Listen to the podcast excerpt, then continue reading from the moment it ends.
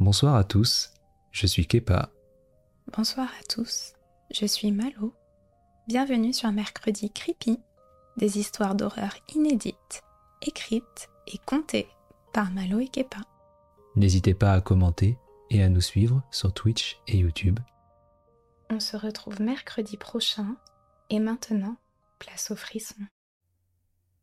L'histoire de ce soir s'intitule L'île. J'ai grandi jusqu'à mes 11 ans sur une île. Perdue dans l'océan Indien, c'est une île inaccessible en long courrier.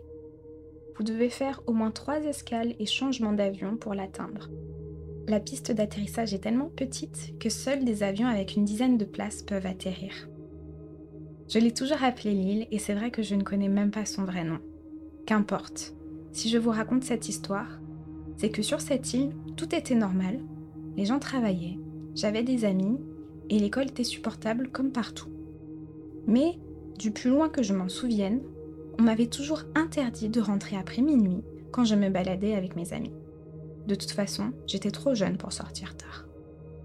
N'empêche qu'un soir, j'étais à l'anniversaire d'un ami qui devait fêter ses 10 ans, je pense.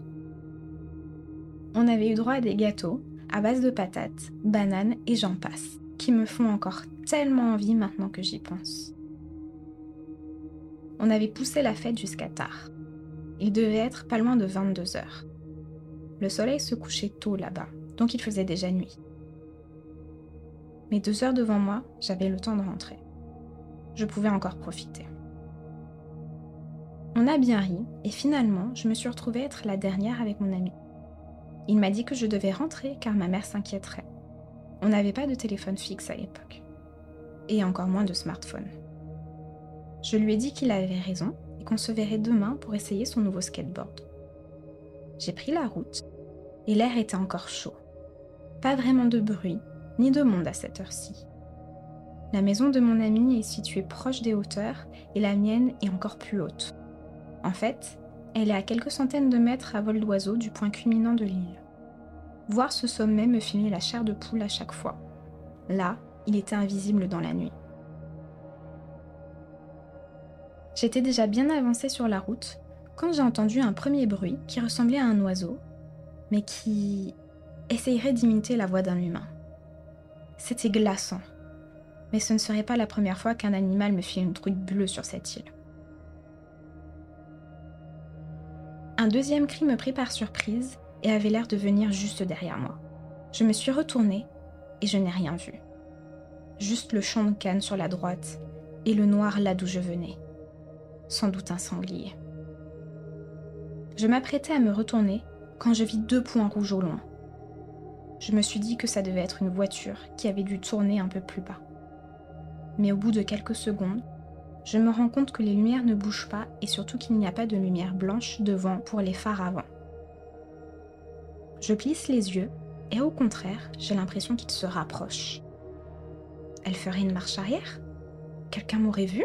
Ce ne peut pas être ma mère, elle n'a pas de voiture. C'est alors que je vois sortir de la nuit une silhouette qui se rapproche de moi. C'est une personne qui a l'air de boiter, et les bruits de ses pas sont irréguliers. Je m'écarte pour la laisser passer, mais m'arrête car la personne marche à reculons. Elle me dépasse, et quand elle m'aperçoit, elle se fige sans pour autant me regarder. Son visage a l'air extrêmement concentré. Qu'est-ce que tu fais ici, petite? Je rentre chez moi, monsieur. Ta mère ne t'a jamais dit de rentrer avant minuit? Si, mais il est 23 heures. C'est le changement d'heure aujourd'hui. Minuit est déjà passé depuis une dizaine de minutes.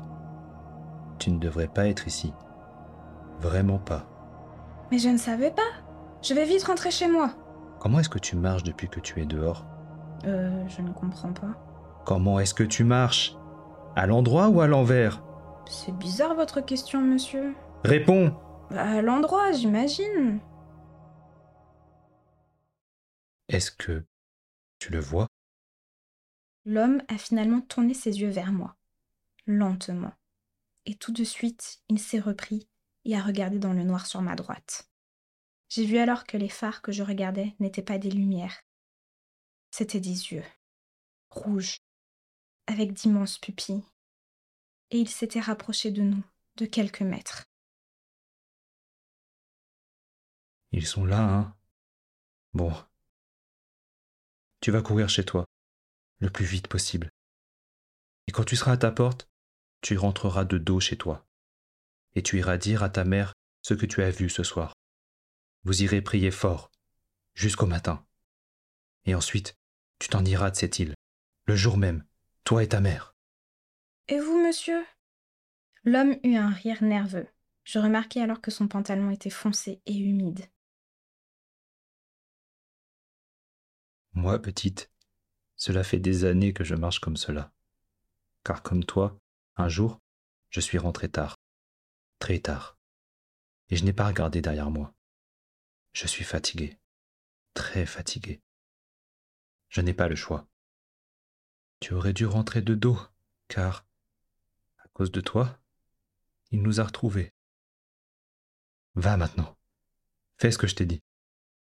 J'ai alors laissé l'homme. Je suis partie en courant, sans me retourner, et arrivé à ma porte, j'ai entendu le même cri d'oiseau terrifiant.